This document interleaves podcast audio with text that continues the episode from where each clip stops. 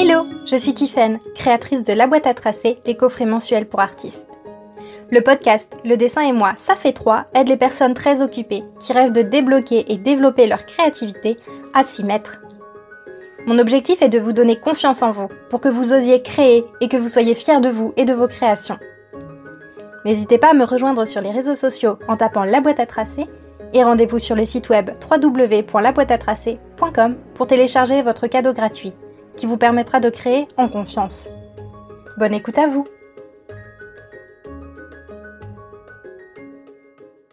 Aujourd'hui, on se parle d'un exercice que je propose systématiquement à mes élèves en cours de dessin et qu'ils détestent systématiquement.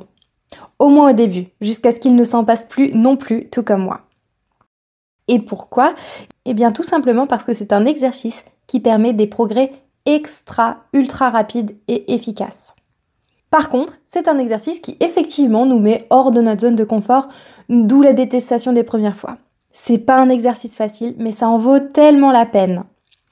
Une fois que vous aurez écouté cet épisode, je vous invite vraiment à passer à l'action, pardon, à tenter le coup. Donc bon, allez, fini le teasing, je vous raconte. Qu'est-ce que c'est donc que cet exercice? Eh bien, c'est celui de dessiner directement au feutre. Sans crayonner, sans rien à gommer. On prend le feutre, on trace, sans même avoir placé quelques repères ou quoi que ce soit. Go, go, go, on passe à l'action directe. Et donc, euh, bah, pourquoi c'est difficile Eh bien, la première fois, c'est pas joli. Et pour cause, bah, on est sorti de sa zone de confort, on fait un nouvel exercice, et comme absolument tout nouvel exercice, eh ben, c'est pas facile au début, il n'y a pas de secret. C'est en pratiquant toute chose qu'on devient bon dans cette chose. C'est en écrivant des lignes et des lignes de lettres qu'on apprend à écrire, c'est en faisant des gammes et des gammes et encore des gammes qu'on apprend à avoir la main souple sur un clavier de piano. Euh, c'est en barbotant euh, laborieusement dans une piscine qu'on apprend à nager.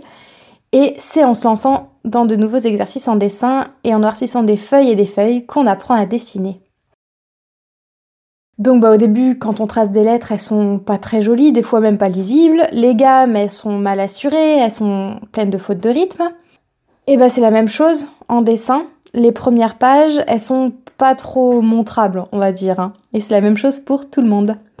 Faut pas croire que Degas ou Monet, ils ont tout de suite réussi leur ballerine et leur nénuphar. Hein.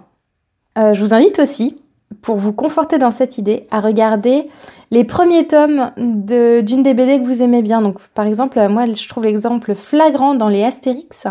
Quand on prend les premiers albums et euh, le 15e album, par exemple, ou même Lucky Luke, il y a une différence extra de dessin de personnages. Ou les Schtroumpfs. Ah, les Schtroumpfs, les premiers Schtroumpfs, ils sont affreux. Alors que, bah, au bout de quelques albums, ils sont super mignons et ils sont stables, ils changent plus trop. Donc voilà, je vous invite vraiment à, à faire l'exercice, à essayer de comparer ce genre de choses et euh, je vous assure que vous allez rire en voyant la tronche de ces personnages iconiques dans les tout premiers albums. Tout ça pour vous dire que cet exercice, eh ben, il peut faire peur parce qu'on a d'abord l'impression de régresser. Je vais pas vous mentir, la toute première fois qu'un ami m'a suggéré cet exercice hein, à moi, j'ai dit oui, mais je l'ai pas fait. Non, non, non, j'ai attendu des mois, peut-être même des années, je sais même plus trop avant de me lancer. Et une fois que je me suis lancée, franchement, qu'est-ce que j'ai regretté de ne pas m'y être mise plus tôt. J'aimerais vraiment que cet épisode vous permette de ne pas commettre cette même erreur. Pourquoi c'est un super exercice? Eh bien, quand on a le crayon, on peut gommer quand on veut, parce qu'on a la gomme souvent dans l'autre main. Donc, peu importe de se tromper ou de faire un trait n'importe comment. Et bah, la concentration, elle est au niveau de risque que l'on prend. Donc forcément, quand on a un crayon et une elle n'est pas au maximum. C'est comme, euh, bah, je ne sais pas si certains d'entre vous font de l'escalade, mais vous avez, si c'est le cas, vous, vous avez dû le vivre.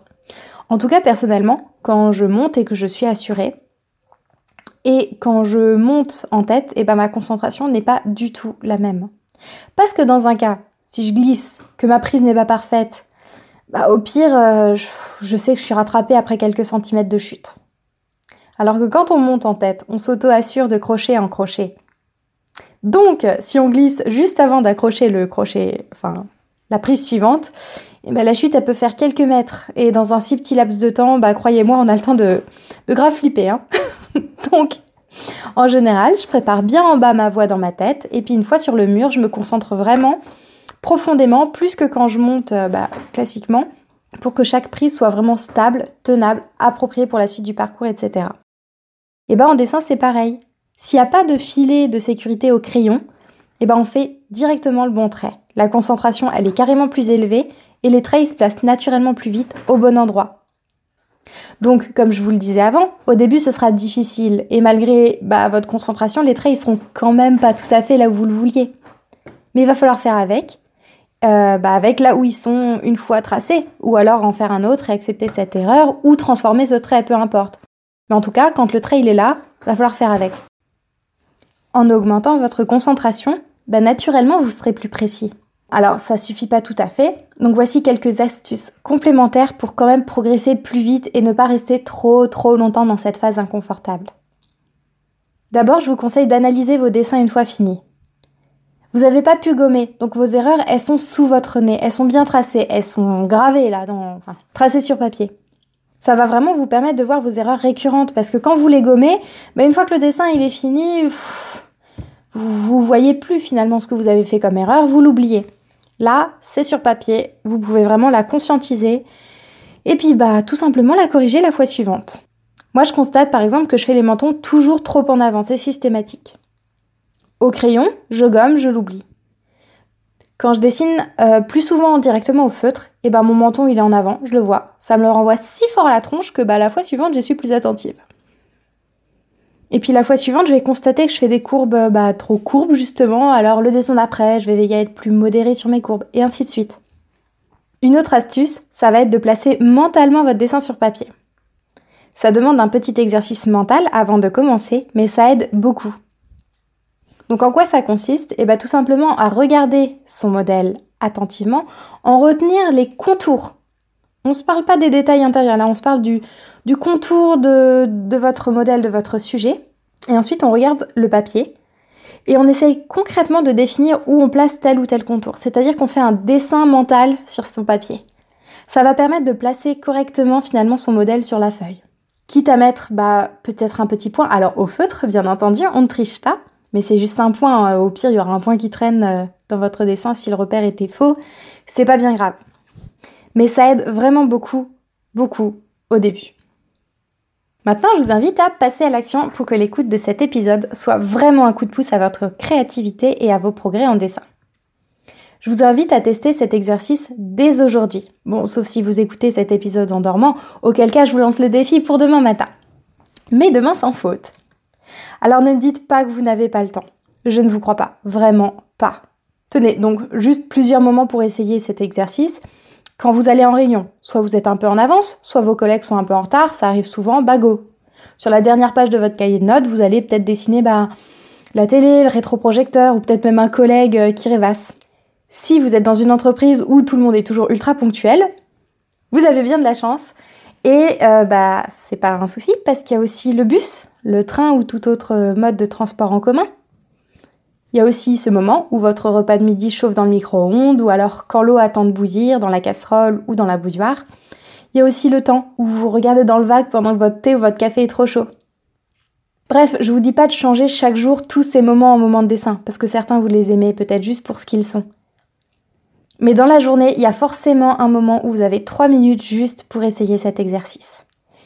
Et vous pouvez le faire 4, 5, 6 fois par semaine, comme ça, juste 3 minutes de dessin par-ci par-là. Croyez-moi, vous allez progresser follement en dessin juste à ce rythme.